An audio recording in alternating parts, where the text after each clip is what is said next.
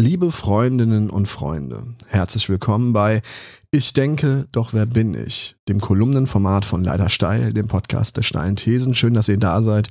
Schön, dass ihr den Podcast angeschaltet habt. Und ähm, ja, bevor die erste Kolumne startet, die aus meiner Feder stammt, möchte ich euch noch ein paar einleitende Worte erzählen zum Format und natürlich auch zu dem Hintergrund des Ganzen, zu der Idee und dann auch zu meiner ersten Kolumne. Nun, auch wenn äh, der Titel vielleicht vermuten lässt, dass es hier schwer philosophisch zugehen wird, wird sich diese, äh, meine erste Kolumne eben nicht um philosophische Grundsätze eines René Descartes drehen, das wäre auch vermessen.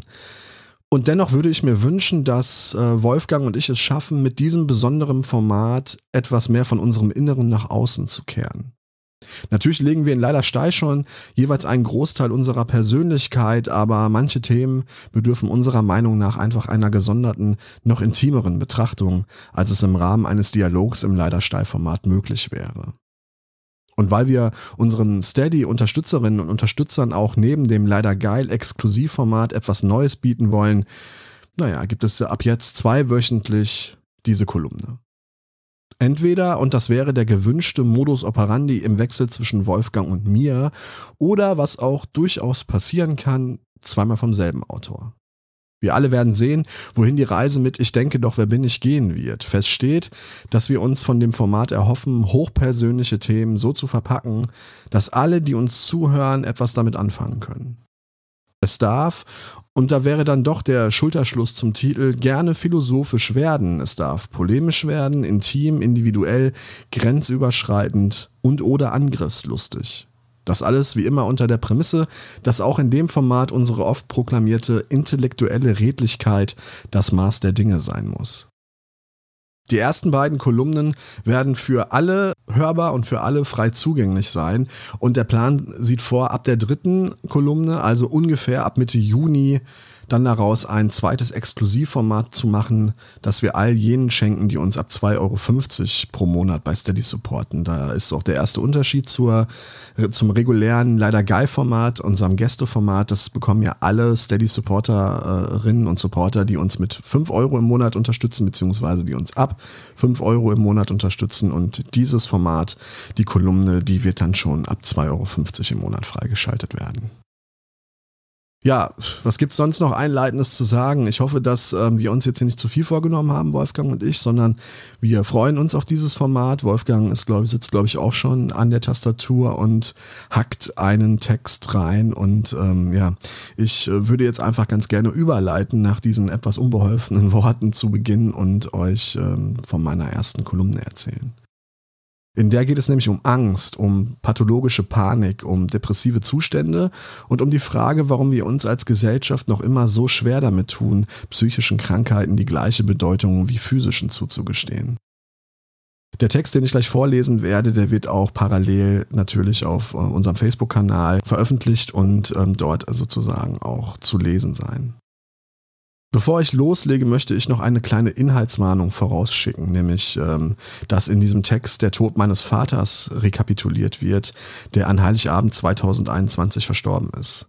Die Umstände seines Todes, die viel mit Corona zu tun haben, aber nicht durch die Krankheit ursächlich ausgelöst wurden, werden thematisiert. Genauso wie Beschreibungen von Krankheiten und des Sterbens. Wer damit Schwierigkeiten hat, sollte besser vom Hören des Podcasts absehen. Genauso wer Schwierigkeiten hat mit Themen wie Angst, Depression, Psychosen und so weiter. Das einleitend zum neuen Format. Und nun möchte ich euch meine Geschichte weitererzählen, die einst mit meinem autobiografischen Roman Schlage bitte weiter Kämpferherz begann und dann doch ein neues, trauriges, bislang noch nicht aufgeschriebenes und erzähltes Kapitel erhalten hat. Danke für eure Aufmerksamkeit bis hierhin und ähm, ja, lauscht der Kolumne und wir hören uns in einem der nächsten Formate. 54 Sekunden. So lange dauerte die Voicemail, deren Absenderin mir am frühen Morgen des Heiligabends 2021 mit müder Stimme die Nachricht vom Ableben meines Vaters mitteilte. Guten Morgen. Mein Name ist Dr. Michaela Meyer, leitende Stationsärztin im Bethanien Krankenhaus. Ich bin mir gerade nicht sicher, ob ich überhaupt mit einem Verwandten des Herrn Harald Diel verbunden bin. Ich habe nur diese Nummer hier. Sollten Sie ein Verwandter sein, muss ich Ihnen leider mitteilen, dass Herr Diel heute Morgen vermutlich gegen 7 Uhr verstorben ist. Am ehesten aufgrund der Folgen einer Herzrhythmusstörung. Ein paar Sekunden Stille. Dann piepte im Hintergrund ein Gerät. Vielleicht sprang just in diesem Moment die Warnmelder einer medizinischen Apparatur an, die für die Überwachung der Vitalfunktionen von Patienten zuständig ist. Vielleicht war es auch etwas völlig anderes. Die Mailbox meines iPhones zeichnete noch gute 30 weitere Sekunden auf, in denen ich dem vermeintlichen Warnton lauschte und in denen sich die Ärztin nicht mehr zurückmeldete, um dem oder derjenigen Person, die sie dort anrief, ihr Beileid auszusprechen. Herzrhythmusstörung war das letzte Wort, das sie auf Band sprach. Danach hatte sie offensichtlich anderes zu tun.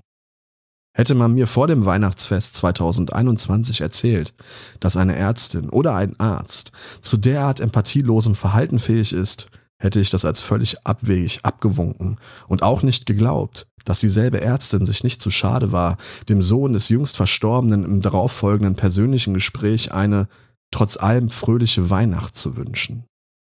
Die Geschichte stimmt, die Sprachnachricht ist noch immer auf meinem iPhone abgespeichert und das wird auch so bleiben. Als mein Vater am 8. Dezember wegen schwerer halluzinativer Zustände, die von einer Lewy-Körperdemenz ausgelöst wurden, in die neurologische Station des Bethanien-Krankenhauses in Mörs eingeliefert wurde, hätte niemand damit gerechnet, dass er exakt 14 Tage später sterben würde. Nacht für Nacht wachte ich auf, meist ab 4 Uhr, dann wieder um 5, dann um 6, um 7, um 8, um 9, um 10. Jedes Mal schaute ich mit Bangen und Hoffnung auf das Display meines iPhones. Bis Weihnachten gingen keine Anrufe des Krankenhauses ein. iMessages, WhatsApps, Mails und Termine.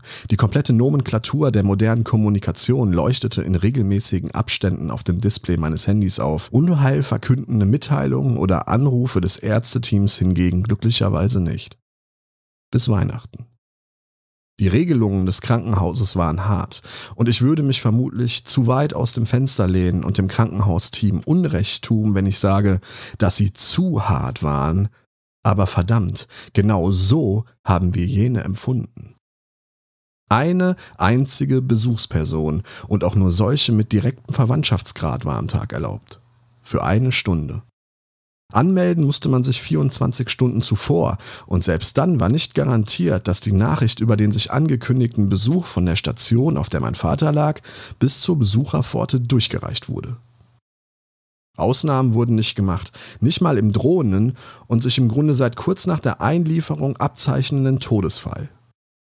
Im ganzen Krankenhaus herrschte die 2G-Plus-Regelung und vor jedem Besuch testete ich mich. Auch am Tag seines Todes, als meine Mutter, meine Frau und ich ein letztes Mal den Mann sehen wollten, der wie kein anderer Vater und kein Vater, Ehemann und kein Ehemann war. Auch hier wollte man sich auf die Regeln berufen. Es tut uns leid, aber wir dürfen wirklich nur eine Person reinlassen.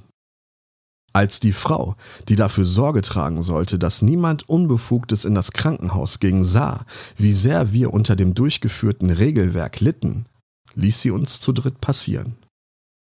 Mir war es nicht vergönnt, meinem Vater in Vorbereitung auf seine letzte Reise die Hand zu halten, bei ihm zu sein, ihm gut zuzureden, Mut zu machen und, viel wichtiger, Ängste zu nehmen, gemeinsam mit ihm loszulassen.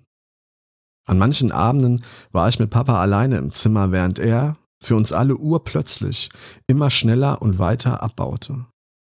Mal schaute er an die Decke, mal redete er halbwegs klar, aber die Dehydrierung, ausgelöst durch entfesselte Nierenwerte, ließ ihn mit jedem weiteren Tag näher an sein eigenes Ende reisen, ohne dass das Ärzteteam, das aus Neurologen und Internisten bestand, eine Ahnung hatte, was der Grund für diesen furchtbaren Zustand war. Von einer Lewy-Körperdemenz war da noch keine Rede. Man gab ihm Infusionen, man sagte mir auf der neurologischen Station schon kurz nach der Einlieferung, dass sich die Nierenwerte dramatisch verschlechtert hatten und dass mein Vater, sollte keine Medikation anschlagen, auf die Intensivstation verlegt würde, um eine Herzrhythmusstörung zu vermeiden, die unweigerlich den Tod zur Folge hätte. Bereits drei Tage nach der Einlieferung bat mich die Neurologin des Krankenhauses darum, über eventuelle lebenserhaltende Maßnahmen zu entscheiden. Beatmung? Ja oder nein? Und wenn ja, dann lesen Sie sich doch bitte noch schnell die fünf Seiten an Hinweisen durch, was alles bei einer künstlichen Beatmung passieren kann. Ach, und wo wir schon mal dabei sind, können Sie sich vorstellen, dass Ihr Vater künstlich ernährt wird? Man verlegte Harald am 20. Dezember für eine Nacht auf die Intensivstation. Die Nierenwerte wurden auch nach Infusionen nicht besser, sondern verschlechterten sich dramatisch. Eine Nacht lang wurde mein Vater rund um die Uhr beobachtet und versorgt. So lange, bis die Werte keinen unmittelbaren Aufenthalt auf der Intensivstation mehr rechtfertigten, und dann wurde er wieder in sein Zimmer geschoben. Am schlimmsten Tag, es war der 22. Dezember 2021, lag Vater mit zwei anderen Männern auf der internistischen Station. Die Neurologie konnte nichts mehr für ihn tun. Sein Körper war ausgetrocknet, schlucken konnte er nicht mehr, genauso wenig wie kommunizieren. Er teilte sich mir nicht mehr mit, aber still war Papa deshalb nicht. Die Oberärztin und die Ärzte dort wollten uns zunächst nicht glauben, dass Harald Diel nicht schon seit geraumer Zeit bettlägerig war, sondern noch vor wenigen Wochen mit uns allen im Restaurant saß. Dass er lachte, dass er gesunden Appetit hatte, dass der Tod, so er sich denn bereits anschlich, noch ganz weit entfernt schien. An jenem Tag war der Tod nicht mehr weit entfernt, sondern stand mit ausgebreiteten Armen vor Vaters Krankenbett uneingeladen, unerwünscht und so erbarmungslos wie er immer ist, wartete die Skelettfresse dort, schweigend und wissend. Unsichtbar, aber nicht ohne spürbare Präsenz. Papas Kinn stützte auf dem Begrenzungsgitter des Krankenhausbettes und war mittlerweile wund. Er rutschte unruhig herum und er schrie. Bei Gott, diese Klagelaute werde ich mein ganzes Leben lang nicht vergessen. Hatte er Angst, war ihm unwohl? Was quälte ihn so, dass er diese Schreie ausstieß? Ich konnte nicht mehr tun, als seine Hand zu nehmen, nachdem ich der Schwester Bescheid gab und zu versuchen, ihn zu beruhigen, was mir nicht gelingen wollte. Nicht in der kurzen Zeit. Die Stunde des erlaubten Aufenthalts war fast rum und ich musste wieder raus aus dem Zimmer, in dem mein Papa wenig später seine letzten Atemzüge tätigen würde. All diese Ereignisse ließ meine Angst um ihn, um alles und jeden größer werden, ohne dass ich schon spürte oder nur einen blassen Schimmer davon hatte, wie sehr sich meine eigene Angststörung an meine Seele anschlich, um sie in ein schwarzes Tuch einzuhüllen. Zwei Tage später starb mein Papa. Allein, ohne seinen Sohn an seiner Seite, ohne seine Frau. Und obwohl ich am Tag vor Silvester die Trauerfeier leitete, diese minutiös vorbereitete und den Löwenanteil der Rede hielt, schlug die Trauer erst ein paar Tage später zu. Nach der Beerdigung konnte ich lange Zeit nicht den Friedhof B und Papas Grab aufsuchen. Die Erlebnisse im Krankenhaus und diese Art der Konfrontation mit dem Tod ließ mich jegliche Hoffnung und jeglichen Glauben an ein Jenseits und daran, dass wir uns alle irgendwann wiedersehen könnten, verlieren. Zumindest in den Momenten, an denen ich an seinem Grab stand und nicht wahrhaben wollte, dass er nicht mehr da war, sondern ganz weit weg. Fortgerissen von den Menschen und Hunden, die er liebte und die ihn liebten. Dass die Welt sich weiterdrehte, während unsere zerstört wurde. Und nach ein paar Wochen meldete sich also auch der alte Affe Angst zurück und hämmerte wie verrückt an die Wände meiner Seele mein treuester Feind, mein ständiger Begleiter seit 2003, als ich die erste Panikattacke meines Lebens durchzustehen hatte. Bis vor wenigen Wochen hielt sie sich versteckt, so wie sie es immer tut. In meinem im November 2021 veröffentlichten Buch, dem autobiografischen Roman Schlage bitte weiter Kämpferherz, schrieb ich, dass die Hypochondrie wohl die beeindruckendste aller dunklen Künste der Angst sei, aber das stimmt nicht. Es ist ihre Gabe, sich zu tarnen, sich zu verstecken und jeden noch so kleinen Winkel der eigenen Seele auszunutzen, um in ihn hineinzukrabbeln und dort auszuharren, bis sich eine Gelegenheit bietet, ihrem Wirt die dürren, bleichen Hände um den Hals zu legen und zuzudrücken. Meine Erfahrungen in fast 20 Jahren ließen mich gewisserweise zu einem Experten für pathologische Panik werden und ebenfalls für Zwischenmenschliches. Ich spreche nicht vom nervigen, aber oft auch lebenswichtigen Gefühl, das einen beschleicht, wenn Mann oder Frau sich nachts alleine durch dunkle Gassen bewegt, sondern von der hässlichen, krankmachenden Fratze dieses Urinstinkts, der Panikattacke. Die größte Kraft, die wir als Gesellschaft entgegensetzen können, ist Empathie.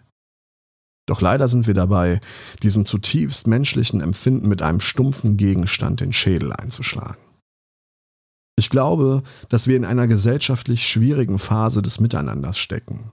Einer, in der wir auf einer Irrfahrt durch unser Verständnis von Angst, von Stärke und vermeintlicher Schwäche im Matsch stecken geblieben sind. Nicht, weil wir uns erst seit Corona oder dem verheerenden Angriffskriegs Russland mit den scheinbar einfachen Fragen des Lebens und der Seele beschäftigen. Das taten wir vereinzelt schon immer und als Gesellschaft ebenfalls schon seit vielen Jahren, sondern weil uns mehr und mehr das abhanden kommt, was uns einander mitfühlen, verstehen, lieben und voneinander lernen lässt. Wie beschrieb es Grönemeyer noch? Der Mensch heißt Mensch, weil er irrt und weil er kämpft und weil er hofft und liebt, weil er mitfühlt und vergibt. Der Mangel an Empathie, hervorgerufen durch viele Dinge, die aufzuzählen und zu beleuchten eine eigene Kolumne wert wären, droht damit uns zivilisatorisch um Jahrhunderte zurückzuwerfen. Noch immer spüre ich ein Unverständnis seelischen Krankheiten dieselbe Gewichtung zuzugestehen wie physischen. Meine Erfahrungen, und das möchte ich noch einschieben, die ich mit Angst, Depression und Neurosen machen musste, lernten mich gewisse Dinge. Ebenso meine frühkindliche Sozialisation. Aber jene Dinge sind eben nur für mich und für sonst niemand anderen gültig. Wer also ebenfalls unter psychischen Störungen leidet, wobei ich dieses Wort, wann immer es geht, zu vermeiden versuche und stattdessen gegen wer gegen sie kämpft ersetze, dem sei der Gang zum Therapeuten dringend empfohlen. Ich entschied mich noch, als mein Vater gesund war, dazu, nach 2015 eine erneute Gesprächstherapie aufzunehmen, die ich glücklicherweise im Januar beginnen konnte.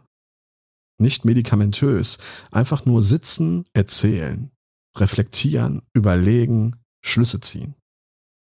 Die Therapie hilft mir, Dinge einzuordnen, mich und meine Emotionen besser zu verstehen, und ich habe das Gefühl, mit meiner Therapeutin das beste Los getroffen zu haben. Aber warum denke ich nun, dass wir als Gesellschaft noch immer oder wieder ein grundlegendes empathisches Problem besitzen?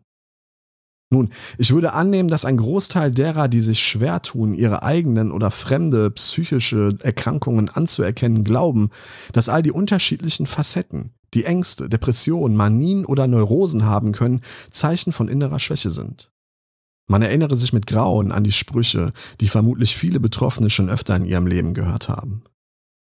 Nun stell dich doch nicht so an. Geh mal an die frische Luft und dann wird's dir besser gehen. Lass dich doch jetzt nicht so hängen.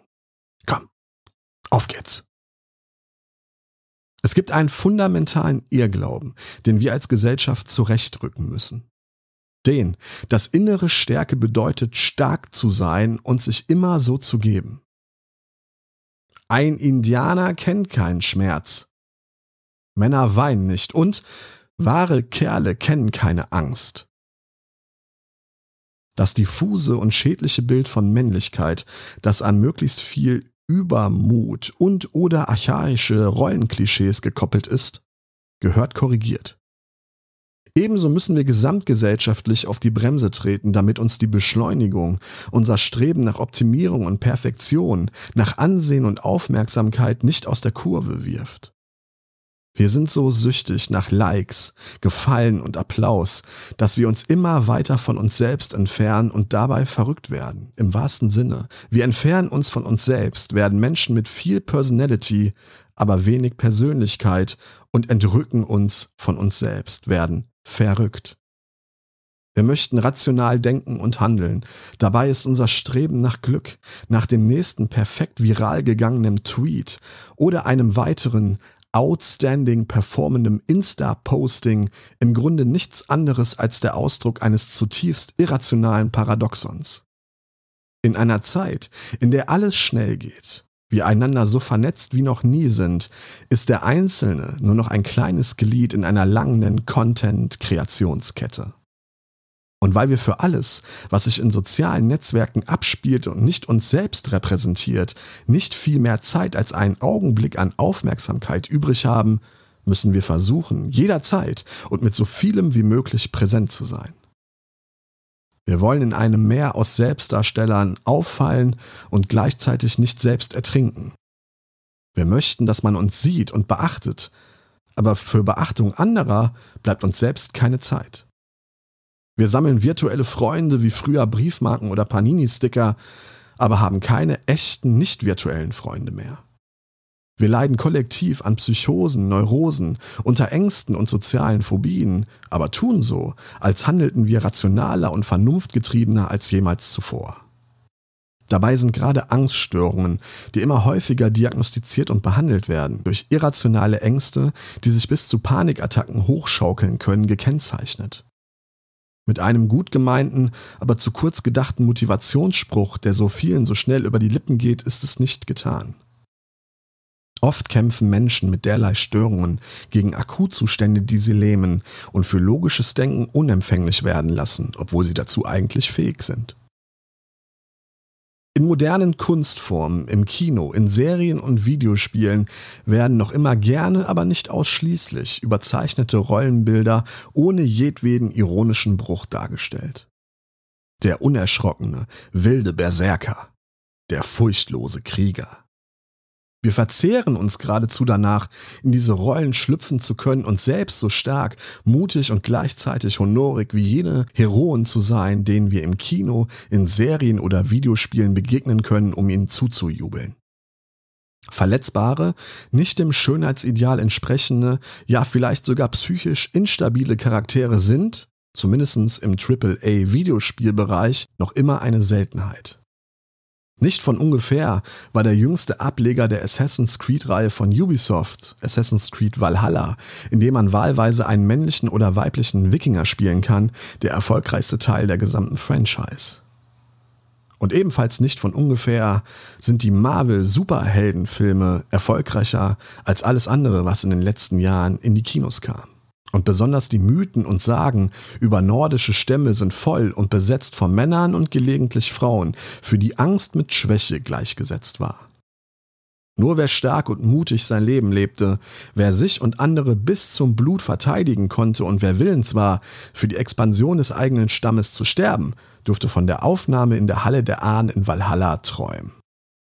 Es muss kein Widerspruch sein, diese Geschichten toll zu finden und dennoch an jene mit der nötigen Skepsis heranzugehen, die es braucht, um Abstand zwischen sich, der Kunst und dem eigenen Selbstbild zu bringen. Ich meine, hey, ich liebe diese Spiele auch. Ich liebe Vikings, ich liebe Last Kingdom, ich liebe Assassin's Creed Valhalla. Und dennoch sollte man nicht zulassen, dass diese Stereotypen im eigenen Unterbewusstsein zu viel Platz einraumen. Nicht zu glauben, dass man, bloß weil einem Ragnar Lothbrok als der Prototyp eines kriegerischen Mannes in Vikings verkauft wird, selbst zu einem Menschen werden muss, der Emotionen höchstens dann empfindet, wenn er den Feind köpft oder die Frau fickt. Und der nur dann etwas entfernt ähnliches wie Angst spürt, wenn er sich von den Göttern, die er verehrt, verlassen vorkommt. Dieses Prinzip des mit einer Prise Salz kann man selbst den größten Schund gutieren, gilt mitnichten für jedwede Form der Unterhaltung. Germany's Next Topmodel oder andere vergleichbar menschenverachtende Formate bieten nichts an, außer Zerstörung, innere und äußere. Sendungen wie diese verursachen irreparable Schäden an Körper, Geist und Seele bei tausenden Menschen. Und niemand muss so aussehen wie Heidi Klums Mädchen. Und niemand muss sich zum Clown machen, sich zur Schau stellen und auslachen lassen.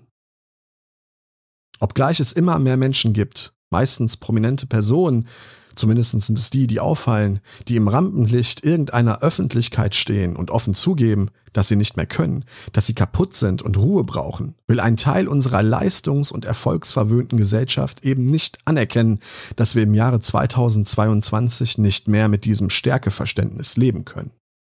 Und zur Klarstellung. Jenes Stärkeverständnis war schon lange überholt, besitzt seit vielen Jahrzehnten keine Daseinsberechtigung mehr und gehört seit langem weiterentwickelt. Wir müssen lernen, einander zuzuhören, aufeinander aufzupassen. Freundschaften sind wichtig und werden in Zukunft immer existenzieller werden. Die Wahrheit ist dein liebstes Kind, solange sie deine Lieder singt, heißt es. Die Wahrheit über das eigene Empfinden darf in Freundschaften nie zum Bruch führen. Darf nicht dem oder derjenigen zum Vorwurf gemacht werden, die offen mit ihren seelischen Krankheiten umgehen. Im Gegenteil, die Wahrheit sollte der Teppich sein, auf dem wir ohne die unbequemen, weil drückenden Schuhe des Starkseins barfuß laufen wollen. Es ist ein Missverständnis, dass die psychisch belasteten Menschen diesen Teppich zunächst selbst ausrollen müssen, um Gehör zu finden. In echten Freundschaften gibt es höchstens dann Geheimnisse, wenn wir gemeinsam eine Leiche verschwinden lassen müssen, aber nie über dein und mein Seelenleben. Wer ernsthaft der Auffassung ist, dass sich im Krieg gegen Angst und Depression befindliche Kämpferinnen und Kämpfer intrinsisch motiviert über ihre Sorgen äußern müssen, damit man ihnen helfen kann, irrt gewaltig. Ein guter Freund hört im Schweigen den Schrei des anderen. Wer seine Maske abnimmt oder aus der Rolle schlüpft, die er bis eben spielte, verdient nicht Häme, nicht Verdruss, sondern Anerkennung. Unsere Kraftreserven, die wir gegen unsere inneren Dämonen zur Verfügung haben, sind endlich. Was passiert, wenn depressiven Menschen die Kräfte ausgehen, konnte unsere Gesellschaft nun schon dutzendfach beobachten. Robert Enke sei stellvertretend an dieser Stelle genannt. Einer Gesellschaft, die aufeinander Acht gibt, kann nicht daran gelegen sein, dass ihren Menschen noch die letzten seelischen Energien ausgehen, sondern hilft ihnen, steht ihnen bei, unterstützt sie. Ein Kollektiv, für das Freiheit nicht nur ein Wort ist, sieht die Freiheit des Geistes und die des Freundes als genauso wichtig wie die eigene an. Talking about freedom. Wer nicht selbst betroffen ist, wird keine Vorstellung davon haben, wie ungeheuer kräftezehrend die Corona-Pandemie für psychisch belastete Menschen ist. Aber, und das ist der Knackpunkt des Ganzen, nur weil ihr keine Vorstellung habt, wie sich dieses oder jenes anfühlt, heißt das nicht, dass ihr nicht das Verstehen endlich versuchen könnt. Less talking, more action. Wenn ihr gute Freunde sein wollt, dann fangt genau damit an. Seid Vorbild. Diese vermaledeite Pandemie und all ihre hässlichen Gesichter, von denen ich eingangs eines Jahr eindringlich beschrieben habe, werden noch weit nach 2022 ein immer lauter anschwellendes Echo voller dunkler Energie erzeugen, mit dem wir als Gesellschaft gemeinsam werden leben müssen. Wir können es nicht zum Schweigen bringen, dafür halt es jetzt schon viel zu ohrenbetäubend schrill. Aber wir werden es mit einer empathischeren Gesellschaft gemeinsam leiser drehen. Dem Echo peu à peu die Quelle aus Unsicherheit und Gleichgültigkeit versiegen und irgendwann aus diesem schrillen Schreien ein leises Wimmern werden lassen, vor dem wir kaum noch Angst haben müssen. Doch damit uns das gelingt, sollten wir gesamtgesellschaftlich all jenen ein Empowerment zubilligen, deren Kraft bereits am Ende ist. Kein Du schaffst das schon, nur immer weiter so. Weil ein weiter so nicht mehr ohne weiteres als Grundkonzept der Selbst- und Fremdmotivation so weiter funktionieren kann. Sagt dir ein befreundeter Mensch, dass es ihm schlecht geht, dann hör zu. Lausche, überlege, was ihm helfen könnte und, ganz wichtig, nimm einen Moment lang auf seinem Stuhl Platz. Sieh das Leben aus seinen Augen, verstehe, wovor er sich ängstigt und begreife, dass nichts im Leben dieser Menschen, die so lange und oft kämpfen müssen, wichtiger ist als eine funktionierende Freundschaft. Ich spreche nur für mich, aber ich könnte mir vorstellen, dass auch andere Panikpatienten das gänzlich ähnlich sehen. Facebook, Instagram und Twitter-Follower sind scheiße. Echte Freundschaften hingegen sind das Allerbeste. Sie sind die Quelle unserer Kraft, genauso wie die Liebe. Pflegen wir sie, werden wir stark. Brechen sie ein, sind wir gelähmt. Die Liebe, die wir schenken und empfangen, ist unsere Lebenskraft. Freundschaft ist das Mana. Jede Begegnung, jedes Gespräch, jede Unternehmung und ganz wichtig, ebenso jedes Scheitern bringt Erfahrungspunkte. Und irgendwann, wenn wir diesen Kreislauf nur oft genug wiederholt haben, ist selbst das hässlichste, größte und stärkste Angstmonster, Depressionsbiest oder Neurosenungetüm nur eine weitere Hürde, die wir auf dem Weg zu uns selbst nehmen. Kultivieren wir im Umgang miteinander also das kultivierte Scheitern. Kein, das geht nicht, weil, sondern ein empathisches, wenn es nicht geht, geht's halt nicht. Ich helfe dir, was benötigst du, damit es dir besser geht? Lernen wir Freundschaften nicht länger als Mittel zum Zweck, sondern als den einzigen wahren Zweck zu sehen, der das Leben lebenswert und die Sorgen erträglich macht. Sehen wir Liebe nicht länger aus verklärten, von Hollywood und Bollywood-Streifen, tränennassen Kitschaugen, sondern als die universelle Kraft an, die sie ist. Freundschaften und Liebe vereinen beides, ohne zu verlangen oder vorzuwerfen. Das Können und den Mut genauso wie das Scheitern und die Angst. Schatz, ich bin neu verliebt. Was? Da drüben. Das ist er. Aber das ist ein Auto. Ja, eben. Mit ihm habe ich alles richtig gemacht. Wunschauto einfach kaufen, verkaufen oder leasen. Bei Autoscout24. Alles richtig gemacht.